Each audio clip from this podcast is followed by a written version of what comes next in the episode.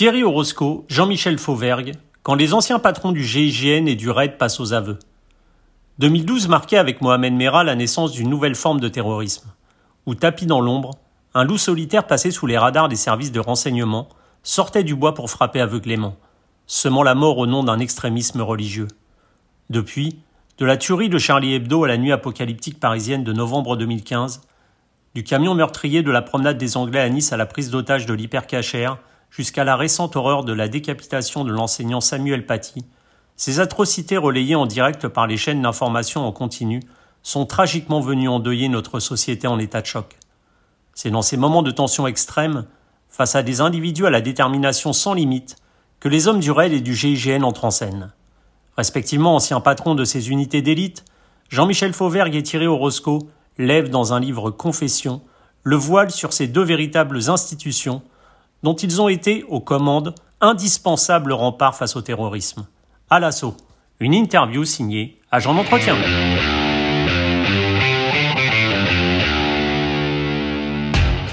Thierry Orozco, Jean-Michel Fauvergue, bonjour. Bonjour. Bonjour. Donc vous venez de publier un livre et je voulais savoir la réunion de l'ancien patron du RAID et, du GIGN dans, un ouvrage sous une forme d'entretien. Est-ce que c'est un moyen justement de, de rassembler deux unités d'élite qu'inconsciemment on oppose sur Roscoe? Bah, Je pense que d'abord, euh, c'est une euh, façon euh, naturelle d'échanger entre deux personnes qui ont un vécu et puis de montrer qu'il y a des clichés, comme vous le disiez, et que ces clichés ben, ne correspondent pas nécessairement à la réalité, et que de toute façon, il y a une nécessité absolue de travailler ensemble. Alors, il faut savoir qu'en France euh, existent deux unités euh, nationales d'intervention. Il en existe d'autres au niveau local, mmh. mais deux unités nationales d'intervention. Une pour la police qui s'appelle le RAID, une pour la gendarmerie qui s'appelle le GIGN. Et que les gens, euh, que les, gens les connaissent et qu'elles sont connues au niveau international et qu'elles sont même très connues et très respectées au niveau international. Et donc, il était, il était intéressant de, de, de, de les de les rassembler dans ce livre-là euh, pour, euh, pour les raconter. Euh, et, et, effectivement, vous l'avez dans votre question, en, général, il y, a, il y, a, toujours un facteur d'opposition quand on parle du, mmh. du GIGN. mais nous, ce qu'on voulait, puisqu'on a été, on a commandé les deux unités en même temps, c'est c'est dire les, les, facteurs de rapprochement plus que les facteurs de, dispersion ou d'opposition, pour une, meilleure sécurité au niveau le plus haut des Français.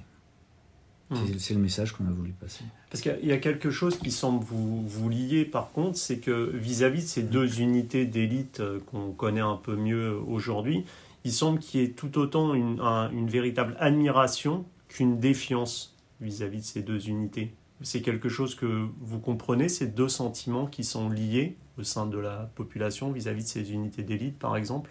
Sur, le, sur les unités d'élite euh, la police ou la gendarmerie, le RAID et le GIGN, il y a plus de sentiments d'admiration que de défiance. Euh, la défiance, on peut la ressentir en, ce moment d'une manière générale sur euh, l'ensemble de l'activité de, hmm.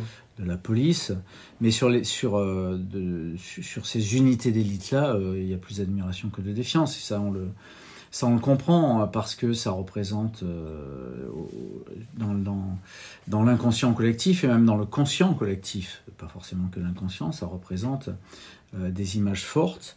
Et puis depuis, euh, depuis, la série des gros attentats, ça représente aussi des, deux emblèmes sur lesquels les Français se retrouvent et se rassurent. quand quand la, peur existe, la peur de l'attentat, euh, la peur de l'attentat le plus sanglant existe, avec des images affreuses qu'on a encore en tête, euh, appelé à l'image du raid du, du GIGN euh, et, de nature à rassurer à la fois la population, mais je vais aller même plus loin, puisque maintenant je, suis dans, le, dans, la sphère politique, mmh. mais aussi les décideurs politiques, bien évidemment. Il est, il est, il est conscient et rassuré euh, d'avoir ces unités-là à, disposition. Et justement, vous l'expliquiez, euh, le, GIGN, donc c'est la gendarmerie, la gendarmerie, là où le RAID, c'est la police. Est-ce que cette donnée explique euh, justement les différences de fonctionnement intrinsèques entre ces deux unités, Monsieur Alors, Certainement, parce que la police comme la gendarmerie ont chacun leur propre culture, leur propre histoire, et le GIGN comme le RAID ne sont que des émanations de leur propre institution. Elles sont euh, faites pour évoluer d'abord au sein de leur institution, avec des gens venant de la gendarmerie ou venant de la police. Est normal que chacun appréhende chaque problème de façon peut-être différente, mais on voit bien que l'objectif est le même. Hmm. Vous êtes d'accord avec ça? Oui, oui, bien sûr, bien évidemment. On est, on est euh, enfin, les- ces unités-là sont issues du biotope ambiant, euh, police et gendarmerie. Le- le- les jeunes, euh, les- les- ceux qui rentrent au RAID, euh, doivent avoir fait à minima entre 4 et 5 ans, c'est le minimum ça, hein, dans, la police nationale. Et ensuite, ils passent des tests euh, comme GIGN, quoi. C'est des tests euh, importants. C'est la même manière, quoi. C'est-à-dire, on, a, un vivier, et c'est dans ce vivier-là qu'on puise nos, policiers spécialisés du, du RAID. Donc, il y a toute une culture euh, d'un côté police, de l'autre côté gendarmerie. Et ces deux cultures-là, qui sont des cultures différentes, hein, euh, issues de la gendarmerie, de la, euh, militarité, la, police, culture beaucoup plus civile, etc., doivent pouvoir, au niveau le plus haut, non pas fusionner, mais se compléter sur le, terrain. Et avec, et avec Thierry, et c'est pour ça qu'on a fait ce livre aussi, avec Thierry, dès que dès qu'on on s'est connus à la tête chacun de nos unités, on, a, euh, on était dans une époque euh, extraordinaire, hors de l'ordinaire, hein, au sens étymologique du terme, et on a voulu assez rapidement euh, répondre à ces défis, et on s'est dit qu'on allait avoir besoin l'un de l'autre, les uns des autres, Mhm. et c'est pour ça qu'on a, qu'on- qu'on a coopéré de cette manière-là, et on a voulu en, en témoigner dans ce livre. Et euh, Napoléon disait que délibérer est le fait de, de plusieurs, décider est le fait d'un seul. Quand on a des décisions à la tête d'unités d'élite comme ça, comme euh, vous étiez grand patron, euh, qui peuvent avoir des conséquences aussi bien désastreuses que magnifiques, puisque le but étant de sauver des vies, est-ce que justement on appréhende la décision en elle-même assez froidement, avec un certain recul, pour essayer d'avoir le, le moins d'affect possible, pour que ça ne vienne pas, vienne pas endiguer justement et, et, et- et un peu euh, trahir cette, cette décision qui est souvent euh, d'une importance capitale. Alors d'abord, euh, on n'en reste pas moins des hommes hein, avec des émotions. Ce qui est certain, c'est que dans les moments les plus difficiles, c'est tout le fait de délibérer justement, d'échanger entre des gens qui partagent ensemble euh, une appartenance à une même unité, donc qui ont confiance les uns avec les autres, c'est de nature aussi à se donner confiance pour, dans la prise de décision. Mais dans la prise de décision, s'il y a une prise de décision et qu'elle n'est pas évidente, ça veut dire qu'il y a des avantages et il y a des inconvénients. Mais il y a un moment, il faut faire un choix, et ce choix, oui, appartient à une seule personne, celui de prendre la décision.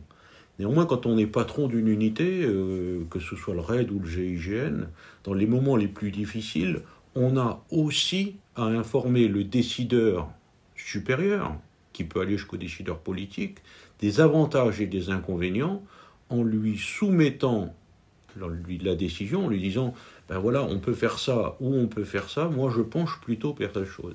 Et là, il y a de notre part, de la part du patron du RAID comme de la part du patron du GIGN, une véritable formation du décideur final pour le préparer aussi à sortir du monde de l'émotion et à aller vers le monde de l'efficacité, mais de l'efficacité qui correspond à l'objectif du décideur final, Mm. pas forcément à l'objectif de l'unité en elle-même. Con- Concernant les décideurs, je, rebondis là-dessus, euh, monsieur Orozco, parce que vous dites dans le livre justement que l'échec tactique est toujours un échec politique. Donc il vaut mieux avoir faire, faire connaissance avec son décideur, comme vous le disiez, avant un temps de crise, que pendant justement une phase euh, qui s'avère compliquée à gérer, où peut y avoir à ce moment-là des tensions, je suppose. Tout à fait, tout à fait. Et c'est d'ailleurs euh, un exemple qu'on devrait suivre, celui des Britanniques, où eux ont l'habitude de faire ce genre d'exercice préalable à une vraie crise. C'est-à-dire qu'ils impliquent tous les niveaux décisionnaires qui jouent réellement leur rôle. Et ce faisant, on arrive à comprendre pourquoi on va nous proposer telle solution, pourquoi on est dans telle indécision, plutôt que d'avoir à reparler de tout ça durant le moment de crise et justement mettre de l'émotion hmm. qui peut perturber. Alors il ne faut pas qu'il n'y ait pas d'émotion, mais il ne faut pas que l'émotion vienne perturber le cycle décisionnaire. Et justement, euh, Monsieur Fauvergue, le, chef du RAID est choisi donc par le ministre de l'Intérieur quand il y a eu toute cette vague d'attentats euh, où vous étiez confronté de fait euh, en, première ligne, est-ce que le rapport justement était, parce qu'on a beaucoup vu Bernard Cazeneuve à mhm. cette époque, par exemple dans la prise d'otage de l'hypercachère, euh, est-ce que justement le rapport avec le ministère de l'Intérieur et le ministre de l'Intérieur est quelque chose de, fondamental pour avoir une bonne entente à ce niveau-là entre vous et lui? Bien, Bien évidemment, euh, bien évidemment, mais euh, ça, fait partie du processus effectivement des, décisions. Je vais revenir là-dessus. Euh, décision, ça vient du latin décisio, trancher. À un certain moment, il faut, on a plusieurs choix à faire, et, et, il faut choisir, si possible, le meilleur. On n'est jamais sûr avant que l'action soit terminée. Mais la décision, euh, elle se prépare, hein. elle se prépare en amont et, euh, c'est ce qu'on fait euh, partout et en particulier dans nos, unités. Elle se prépare de plusieurs manières. D'abord, elle se prépare parce que vous avez autour de vous les meilleurs pour ces postes-là. Ils ont été choisis pour ça. Alors, j'ai un peu de difficulté avec le terme élite, mais je dirais les, les meilleurs spécialistes. Mmh. Ils ont été choisis pour leurs compétences et puis ils s'entraînent pour ça. Ils, ils, récitent des scénarios, ils s'entraînent sur des scénarios euh, où on, injecte à un certain moment des éléments improbables, la capacité de réaction, etc. Ça, c'est déjà important. Ensuite, cette décision, elle se prépare parce que euh, au RAID, on a euh, un, processus, mais qui existe partout, mais que nous, on a baptisé différemment. C'est le processus de ce qu'on appelle le management de cœur, le commandement de guerre et l'après, c'est le rétex. Et en fait, ce processus, c'est le processus de la vie tout court. C'est l'avant, le pendant et mmh. l'après. Et c'est et c'est pas un, processus linéaire, c'est un cercle vertueux qui se nourrit. Le retour sur expérience, le fameux rétex, le retour sur expérience, va nourrir euh, euh, ce, management de cœur. Le management de cœur, qu'est-ce que c'est? C'est que euh, savoir analyser la menace à laquelle on est confronté, et ça, c'est valable aussi par exemple pour une entreprise, savoir analyser l'évolution de son marché. Donc nous, savoir analyser la menace à laquelle on va être confronté et avec les, avec les, les, terroristes islamistes, euh, la menace, elle a changé. Mmh.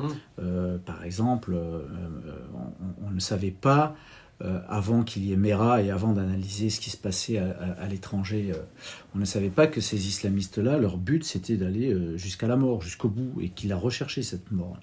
Donc ça change la donne, en particulier sur la, sur la négociation. Avant on négociait, maintenant on ne négocie plus avec ces islamistes-là parce qu'ils ne vont pas se rendre et on va perdre du temps. Donc euh, ça, c'est quelque chose d'important, ce management de cœur, la préparation de l'action, ce management de cœur.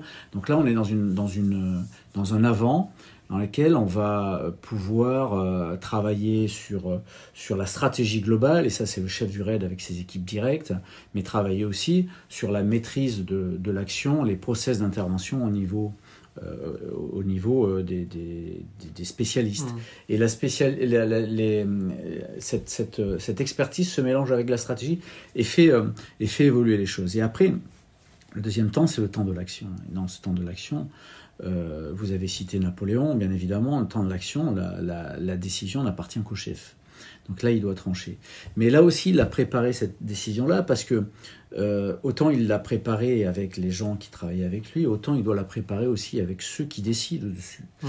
euh, pour qu'on soit en phase et pour éclairer euh, la décision politique. Je peux vous le dire aujourd'hui, le, politique a besoin d'un éclairage de la décision. Quand vous dites à un, ministre comme, comme était Bernard Cazeneuve à l'époque, nous avons tous les deux connu, vous dites à un, premier, à un ministre intérieur, monsieur, monsieur le ministre, à partir de, de demain, si on a quand on aura, pas si on a, mais quand on aura ce cas de, cas de figure on ne négociera plus, eh bien, il faut lui faire, euh, il faut lui faire ingérer, intégrer mm. ça, et le digérer, et lui expliquer pourquoi on ne négociera plus, parce qu'on perd du temps, parce que les, menaces, les, les otages seront menacés, parce que l'individu euh, va pouvoir mettre en place ses explosifs, il aura le temps, parce qu'il va communiquer, ben, un certain. Donc, tout, tout, ce qui va vers une action euh, rapide. Et ça, il faut que le, le, ministre de l'Intérieur le, digère, l'analyse et dise oui, mes chefs opérationnels du GIGN et, du RAID euh, ont raison dans ce domaine-là et je dois m'appuyer sur eux. C'est tout ça qui forge cette, cette décision-là. Une décision qui d'ailleurs sera enrichie une fois que l'action est passée par le fameux retour sur expérience. On a un long euh, paragraphe sur le retour sur expérience. Euh, et tout ça est, est, intéressant à la fois pour nous, est intéressant aussi pour les autres unités de police et de gendarmerie, c'est intéressant aussi pour les entreprises privées qui, euh, qui, fonctionnent à peu près de la même manière. Mais, mais vous disiez par exemple que effectivement une prise de décision, ça se mûrit, ça se réfléchit. Parfois, par contre, on est face à des situations qui sont de fait totalement nouvelles, puisque on l'a vu euh, par exemple pour l'hypercachère, tout était fait pour que l'assaut soit donné à un moment, un instant T. Et puis en fait, la prise de décision enfin, des frères Kouachi de sortir, de rafaler, a fait que on a, vous avez été obligé d'agir dans l'instant. Donc euh, en fait, là, la prise de décision, elle est instantanée. Donc il faut que la réflexion soit très rapide quand même par rapport à, la, à ce que vous aviez mis en place au départ. Il y a un facteur qui arrive comme ça aussi parfois. Là, on est sur le temps. Euh, le temps de la décision. En fait, en réalité, la prise de décision euh, modélisée, elle, avait, elle, était, euh, elle, était déjà euh, en, engrangée. Hmm. on savait ce qu'on allait faire, je savais ce qu'on allait faire, grâce à toute la préparation que je vous ai dit, et, et qu'il y aurait un assaut. Donc l'assaut était décidé. Maintenant, le temps de la décision peut, peut varier et les modalités de cette décision-là peuvent aussi, euh, les modalités de l'assaut peuvent aussi changer en fonction de, de l'évolution de, de, la, de, la, de ce que vous avez en face de vous, d'une situation qui peut être changeante. Alors, euh, ces unités-là euh, et, et, leur, et leur commandement sont faits aussi pour avoir un, système d'adaptation sur, euh, sur, sur, ces décisions-là pour pouvoir euh, se, se, confronter à une réalité changeante hmm. qui peut changer du, du, au dernier moment. Donc là, on était véritablement là-dessus. Et vous, vous l'évoquez tous les deux, c'est vrai que avant, depuis Mohamed Merah et, et, 2012, on est face à une nouvelle forme de terrorisme, donc un, radical, un islamisme radical mais également une nouvelle manière d'appréhender ça, puisque aujourd'hui on, on est face à des loups solitaires qui sont prêts à mourir pour entre guillemets leur cause. Ça doit pour vous changer totalement la donne, puisque ça, ça minimise et, euh, ce qu'on appelait avant la phase de négociation, qui parfois se terminait bien. Mais quand on est face à des terroristes qui sont prêts et qui veulent aller jusqu'à la mort, forcément pour vos unités d'élite, c'est un, changement total de, de curseur par rapport à ça. D'abord, euh, il y a eu un changement, oui. Euh, la première chose, c'est que ce changement ne nous a pas surpris.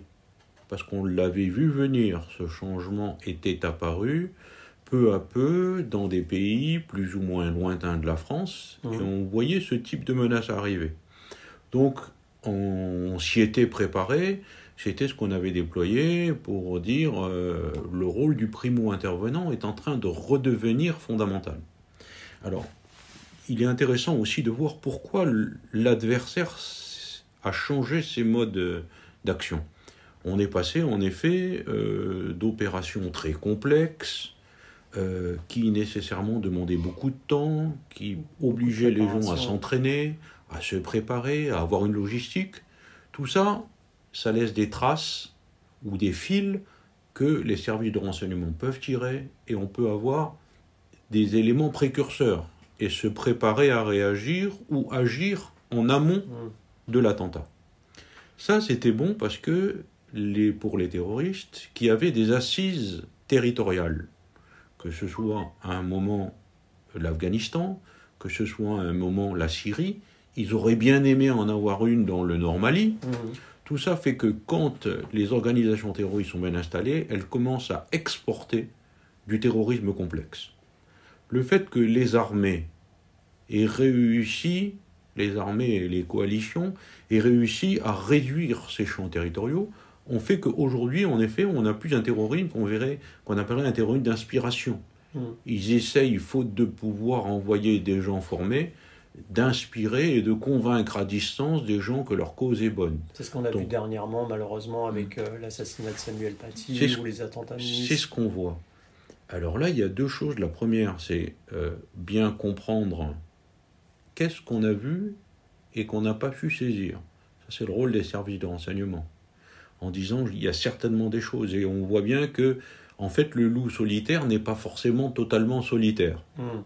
La deuxième, c'est au niveau de l'intervention où on dit le temps d'action doit être le plus court possible entre le début de l'attentat euh, du terrorisme d'inspiration et l'action. Et ça, on ne peut y arriver que s'il y a des gens qui sont déjà sur le terrain qui agissent.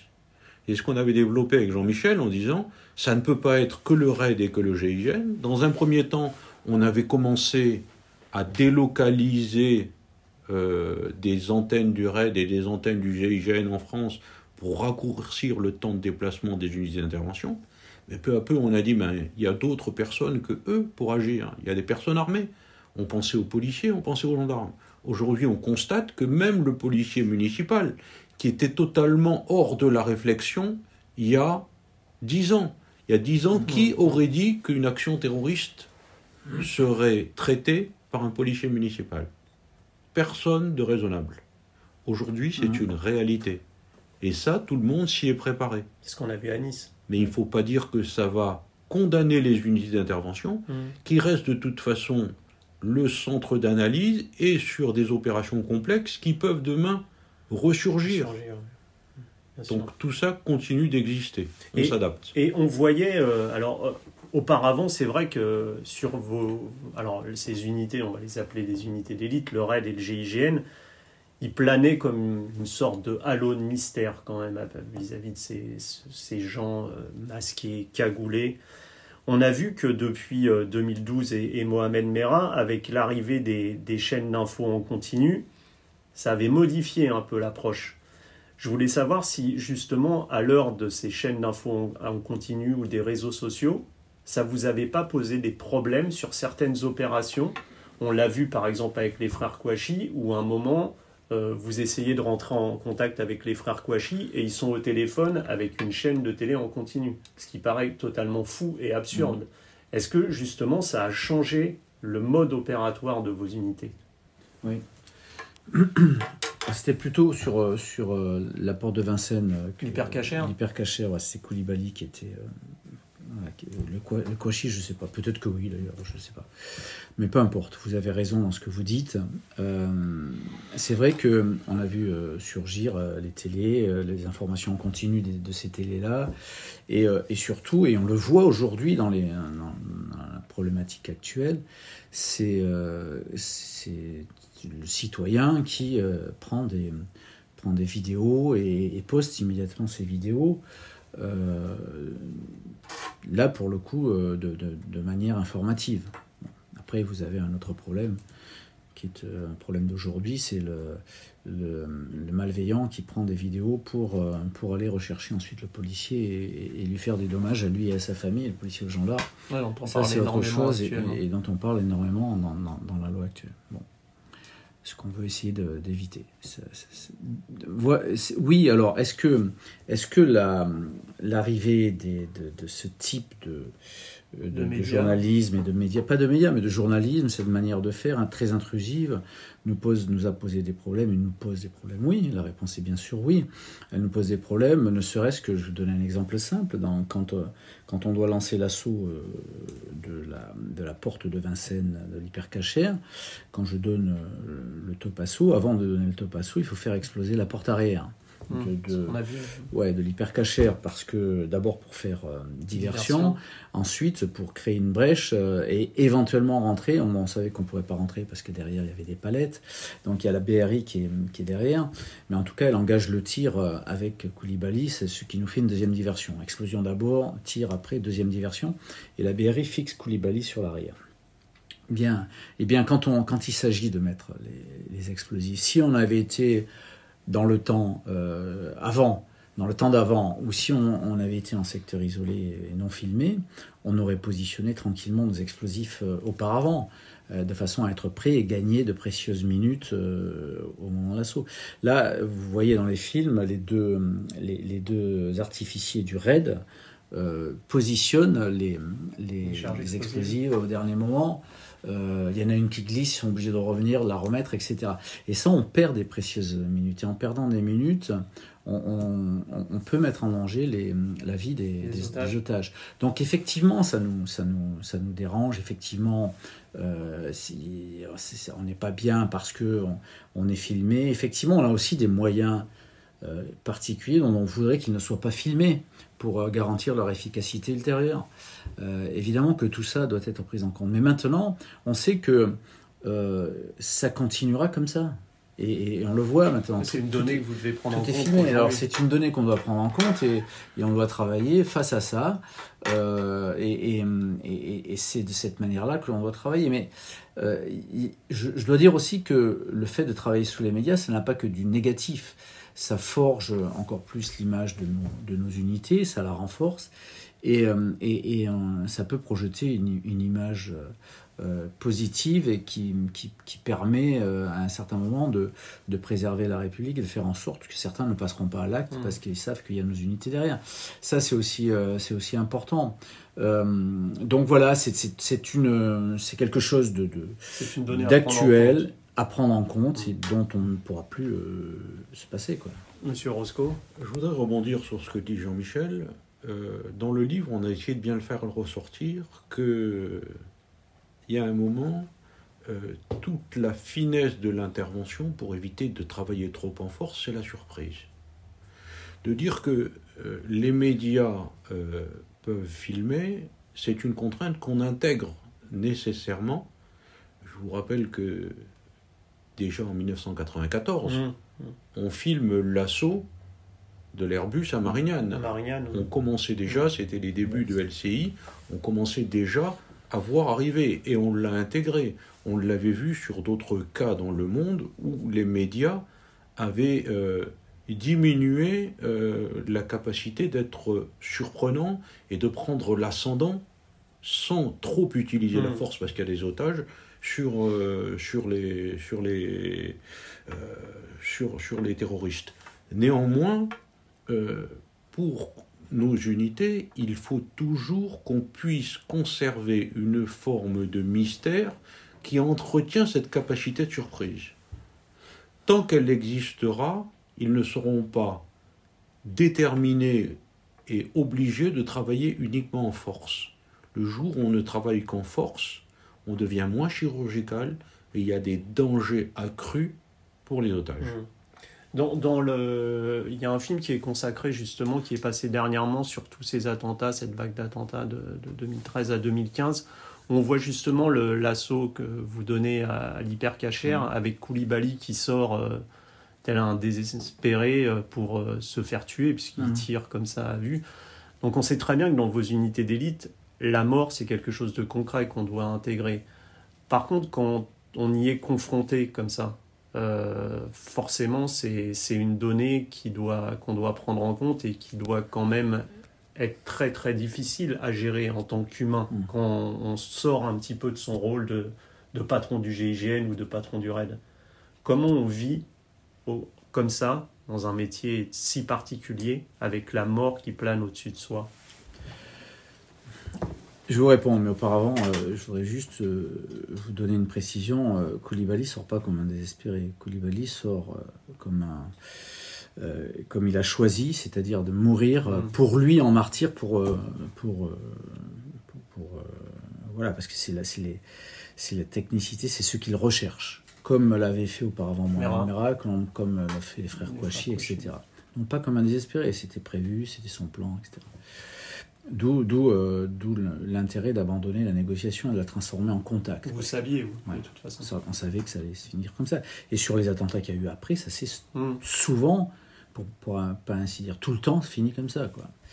Alors, euh, intégrer la mort, euh, on est dans des unités qui, qui la côtoient évidemment, cette mort. Alors, pas heureusement pas souvent la mort des opérateurs, mais quelquefois. le RAID a eu trois, trois policiers qui sont morts en opération, mais euh, côtoie la mort, euh, la mort des autres, des désespérés qui mettent, euh, voilà, sur, sur qu'on va essayer d'aller chercher chez eux et qui mettent fin à leur jour, euh, des, des, des, preneurs d'otages familiaux qui ont un problème mmh. psychologique et qui, et qui assassinent leur entourage. On, on est confronté à cette mort-là, cette mort violente, cette mort brutale. Je ne parle même pas des, de ce, de ce, qui a été vécu en, en l'année 2015, qui mmh. était absolument euh, invivable. Quoi. On est sur cette, euh, sur cette euh, mort-là. Et on l'intègre, on l'intègre bien évidemment quand on, quand on prend le commandement du raid. Je dois dire qu'en tant que chef du raid, moi j'étais toujours hanté par le, le, fait de perdre pendant, pendant les combats, pendant les assauts, de perdre des gens de, de, de, de, chez moi. Ça, ça, ça, n'a pas été le cas. On a eu des blessés, des blessés qui se sont remis assez bien. Donc euh, voilà, mais ça aurait pu. Pourquoi? Parce qu'on a été confronté à, à, des gens qui nous tiraient dessus, bien évidemment. On a été confronté aussi à ces, à ces gilets explosifs qui, qui, qui mmh. peuvent faire, euh, vous faire exploser la moitié de la colonne d'assaut euh, si, si, la, si, vous laissez arriver le, le, le kamikaze. Donc c'est quelque chose qu'on a toujours, toujours en tête. Mais là où je voudrais, vous, là où je voudrais évoluer, c'est aussi que RAID et GIGN bon, ils sont, c'est leur job, ils le savent maintenant avec l'évolution de la menace, c'est leur, ils, ils, savent que cette menace est là. Mais, c'est une donnée qu'on prend en compte dès le départ. Oui, c'est une donnée qu'on prend en compte dès le départ et qu'on intègre. Euh, mais euh, c'est quelque chose qui, qui, maintenant frappe le, le, le, le, policier ou le gendarme de patrouille, mmh. qui lui euh, n'est pas habitué à ça, n'a pas les équipements que, que le RAID ou le GIGN a, n'a pas les équipements offensifs, défensifs, et, qui, et, et, et comme ils interviennent beaucoup plus, euh, ils sont beaucoup plus soumis à ça. Maintenant, mmh. c'est quelque chose qui est devenu très fréquent sur euh, euh les, les, unités de, de, de qui sont euh, en, qui, qui, doivent pas travailler sur du spectre terroriste, qui font du, du de, la, de la police de tous les jours. Mmh. Parce que la violence la violence dans la société a augmenté, la violence contre les flics et contre les gendarmes n'a de cesse d'augmenter, on le voit tous les jours, euh, et, et, avec des, des, blessures très graves. Et, et ça. Donc c'est quelque chose qu'il faut prendre en compte euh, sur toutes les strates de la police nationale, sans doute de la gendarmerie nationale. C'est quelque chose aussi, je suppose, que vous preniez en compte et dont vous échangiez beaucoup sur ce, forcément cette donnée de mort avec, euh, avec vos équipes, euh, Monsieur Orozco. Alors, euh, d'abord, la, la, devise du GIGN, c'est s'engager pour la vie. Ça veut dire que la vie de l'otage est supérieure à tout le reste. Donc, au péril même de sa propre vie. Ça, il faut l'intégrer dès qu'on rentre au GIGN. Maintenant, euh, c'est pas parce qu'on dit euh, je suis prêt à donner ma vie pour sauver un otage qu'il y a de l'inconscience derrière. Loin de là. Il y a, euh, comme le dit Jean-Michel, on s'assied d'abord sur une sélection avec des gens qui sont pas euh, des têtes brûlées, euh, des gens qui ont confiance en eux, des gens qui ont confiance dans leurs camarades, des gens qui ont confiance euh, dans leur équipement, des gens qui ont confiance dans la tactique. Tout ça fait que on se prépare, on fait une armure psychologique pour affronter ces moments où on va se surexposer et approcher la mort de plus près. Mais c'est vrai, comme le dit Jean-Michel, que sans aucun doute aujourd'hui, euh, les gendarmes et les policiers de ces unités d'élite sont les mieux préparés à faire face, avant et après. Dire après, ils se retrouvent entre eux et on discute de choses dont on sait qu'elles peuvent arriver. Le pire, c'est pour les gens qui sont moins préparés et sur lesquels c'est la surprise totale d'arriver à ça. Et le lendemain, ils sont dans tiens, ça a pu m'arriver alors que je ne l'avais jamais imaginé. Mmh, Donc aujourd'hui, oui, c'est une chose commune de penser que la mort peut être au rendez-vous dans les unités euh, d'intervention euh, nationale, mais de plus en plus, je pense que les forces de police et les forces de gendarmerie, aussi plus classiques, en prennent conscience.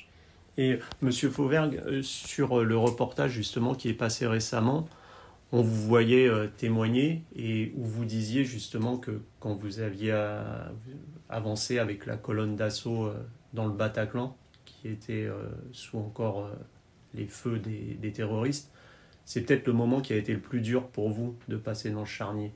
C'est ce qui vous reste euh, aujourd'hui encore C'est une image qui vous hante encore ce, ce, moment que tous les Français ont vécu avec émotion et...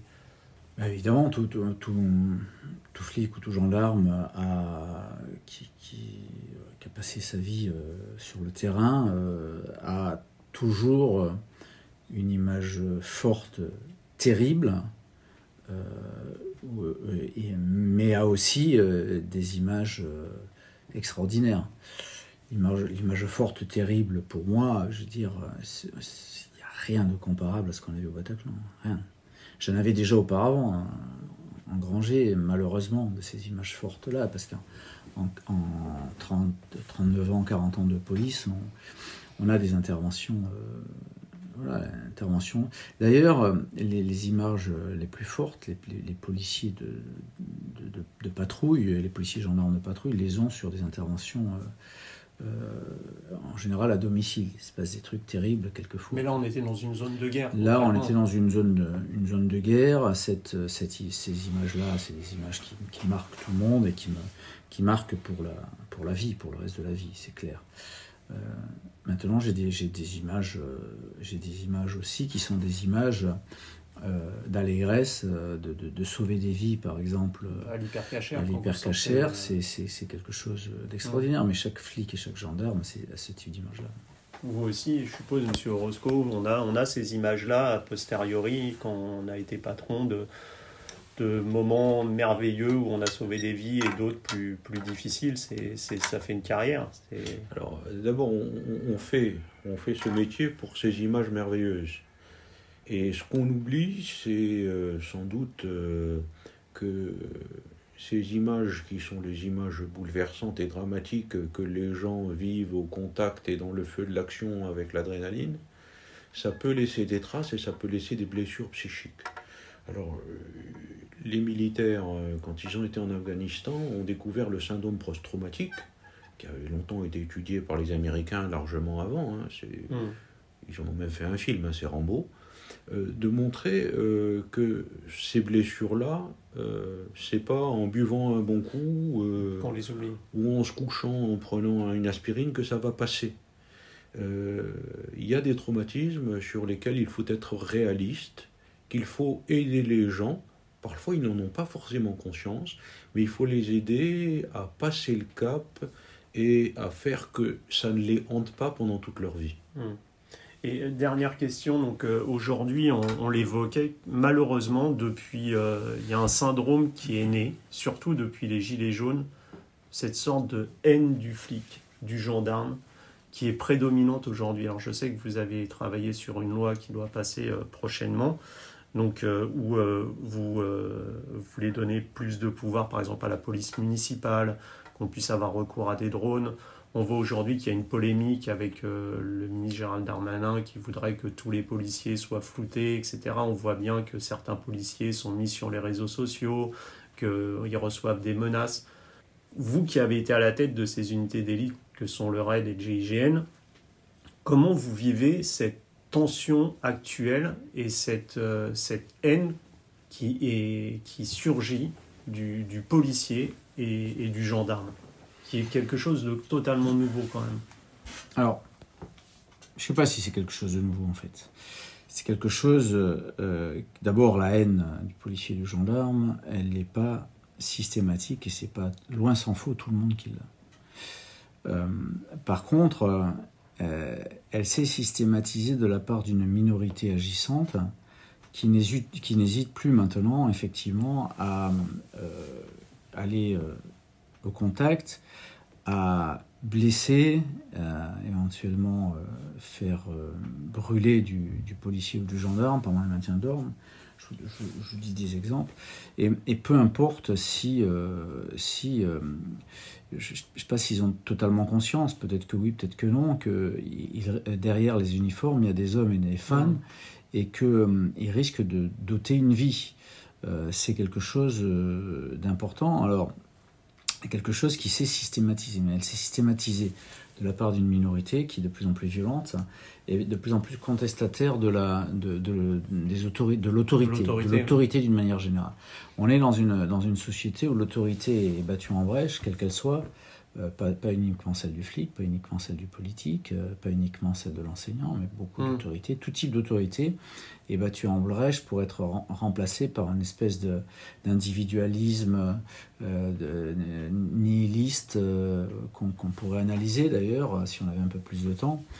Euh, mais en tout cas, ça produit ça. Et euh, on n'est même plus d'ailleurs quelquefois sur la, contestation de l'autorité, mais si on est sur un renversement total des valeurs. C'est-à-dire que le, le, policier que j'ai en face de, de, moi, même si c'est pas en maintien d'ordre, même si mais le simple policier qui est dans la rue, euh, pour certains représente le mal absolu. Quoi alors qu'il est, là pour protéger la population, qu'il est là pour donner éventuellement sa vie, on l'a vu déjà à plusieurs reprises, pour sauver les, gens et pour assurer la sécurité des Français. Donc on est, euh, dans cette phase-là. Mais c'est une phase qui a déjà existé dans notre histoire, et à plusieurs reprises.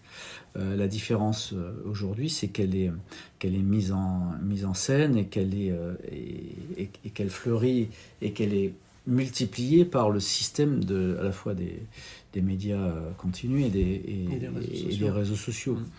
Et, cette, euh, cette, et on le voit, l'utilisation des, des, réseaux sociaux, ça, ça c'est tout bon et tout mauvais.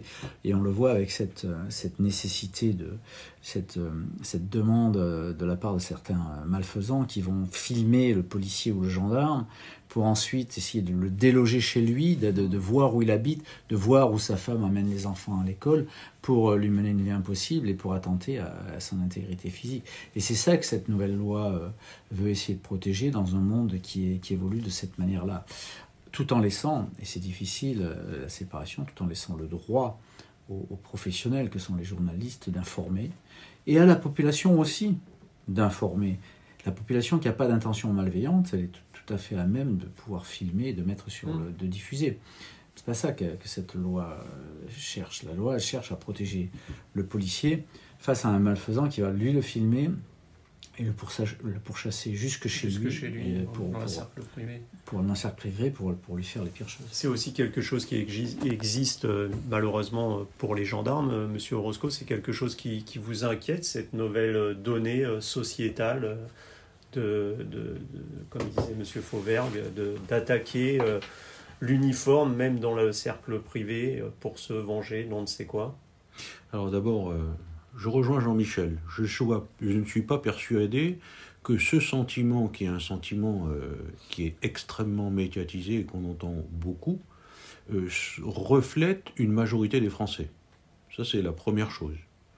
La deuxième chose, c'est je fais un constat simple euh, en tant que téléspectateur. Il y a encore beaucoup de séries en France, sur la télévision, sur le bouquet, euh, qui sont des séries policières. Ça veut dire qu'il y a des gens qui arrivent à se projeter et trouvent que finalement, euh, cette enquête policière avec un policier ou un gendarme, oui, oui, c'est quelque chose qui me plaît. Donc on arrive à se projeter. Donc ça veut dire qu'il n'y a pas une haine viscérale et unique contre le, policier, contre le gendarme. Ce que je dirais simplement, c'est aux gendarmes, ben, soyez fiers de ce que vous faites, vous savez que vous le faites pour le bien. Après, euh, je pense que ceux qui sont en fonction attendent aussi, en écho de ceux qui disent du mal d'eux, ben, des gens qui disent du bien d'eux. Les premiers, c'est les politiques, en disant on vous soutient. Alors c'est pas carte blanche, on vous soutient en mmh. tout et pour tout, mais c'est on vous soutient, les deuxièmes, c'est euh, bah, une émanation de cette majorité, parce que j'imagine que c'est une majorité, sans doute silencieuse, qui, quand il y a les affaires du Bataclan, est le premier à embrasser les policiers. Euh, je me rappelle quand il y avait eu euh, le détournement d'avion, les mmh. gendarmes étaient félicités dans les brigades au fond de la France. C'est bien la preuve qu'on aime ces forces de sécurité parce qu'on a bien le sentiment que ce sont des gens qui nous protègent. Et c'est quand on a besoin d'être protégé qu'on se rend compte qu'on on a besoin d'une assurance. Mais les Français ont aussi un peu la mémoire courte. les Français ont certainement la mémoire courte, mais ceux qui s'expriment, je le répète, je ne suis pas persuadé que ce soit la majorité des Français. On voit des enquêtes d'opinion sur lesquelles il y a des indices de satisfaction qui sont des indices dont certains politiques aimeraient avoir hmm. le même indice de satisfaction. Donc il y a bien des gens qui aiment, ben, dites à ces gens-là, qui ont un métier difficile et exigeant, et de plus en plus contraignant, que vous les aimez et que vous aimez ce qu'ils font. Au coup, tout au moins, vous les respectez. À partir de là, euh, pour reprendre ce qu'a dit Jean-Michel, un jour, j'avais bien aimé, il a dit il faut protéger ceux qui nous protègent. Eh bien, faites-le par votre action en disant ben oui, euh, je respecte mon policier, je respecte mon gendarme, parce qu'on commence d'abord par respecter celui qu'on voit au quotidien, avant d'imaginer celui qu'on ne verra peut-être qu'une fois dans sa vie, ou jamais, qui vient du raid et du GIGN. monsieur Roscoe, monsieur Fauvergne, merci beaucoup pour euh, ce témoignage. Merci à vous. À très bientôt. Merci.